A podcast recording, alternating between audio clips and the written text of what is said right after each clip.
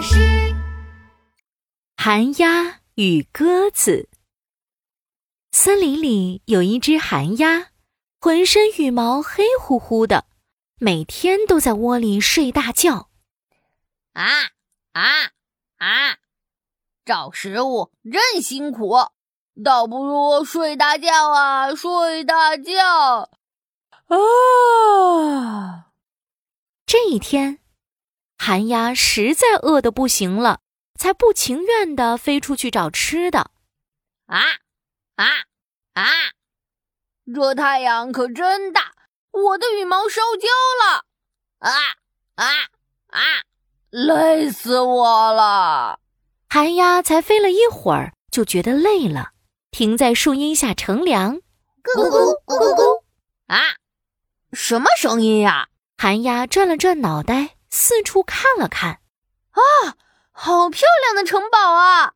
寒鸦好奇地飞过去看了看，原来是一个大大的白色笼子，里面住着一大群鸽子。鸽子们休闲地喝着清水，吃着玉米粒。啊啊，这也太幸福了吧！喝不完的清水，吃不完的食物。每天都可以躺着睡大觉呀！寒鸦羡慕极了，恨不得马上就冲进去大吃一顿。可是，他瞧着鸽子们洁白无瑕的羽毛，再看看自己这一身黑的发亮的羽毛，心想：啊啊啊！鸽子们肯定不会让我进去的，我得想个办法呀！啊啊啊！有了！寒鸦找到了森林里的美发店，对美发师说：“，我要把身上所有的羽毛都染成白色的，像鸽子一样白。”没问题，染发我可是专业的。美发师熟练的给寒鸦染了一身的白色羽毛。寒鸦看着镜子里的自己，满意的点点头。它看起来和鸽子几乎一模一样了。寒鸦重新飞到了鸽子的城堡边，它张了张嘴，啊啊！哎呦，不行，鸽子都是咕咕叫，我可是啊啊叫，一开口就会被发现。不行，我绝对不能说话。于是，寒鸦紧闭着嘴巴，猛地向鸽子笼一冲，砰！也许是寒鸦冲得太用力了，也许是寒鸦太饿了，它冲进笼子的那一刻。竟然晕倒了！咕咕咕咕，你怎么啦？活泼可爱的鸽子妹妹一下子就看到了寒鸦，她赶紧叫来鸽子姐姐：“姐姐，快来看，这是我们的朋友吗？”鸽子姐姐走过来看了看，咕咕，我没见过他呀，也许是我们的远房亲戚吧。善良的鸽子姐姐赶紧给寒鸦喂了一点清水和玉米粒，寒鸦醒了过来。你好，我是鸽子姐姐。你从哪里来的呀？寒鸦紧闭着嘴巴，摇了摇头。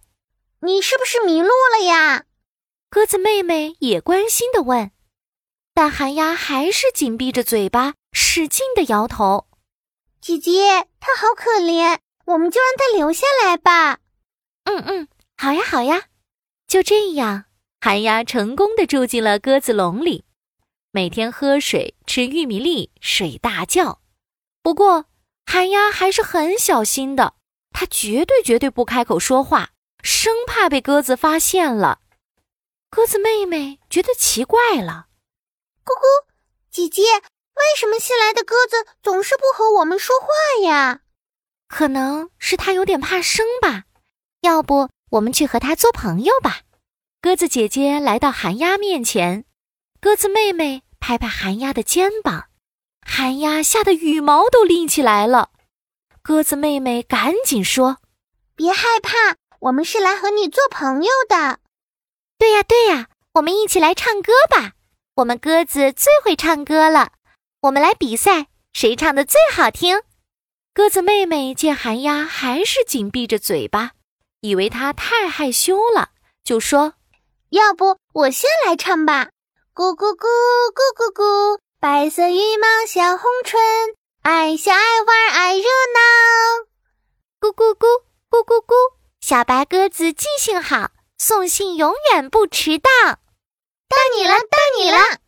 鸽子姐妹催着寒鸦唱歌，寒鸦好慌张，心想着一定要发出咕咕咕的声音。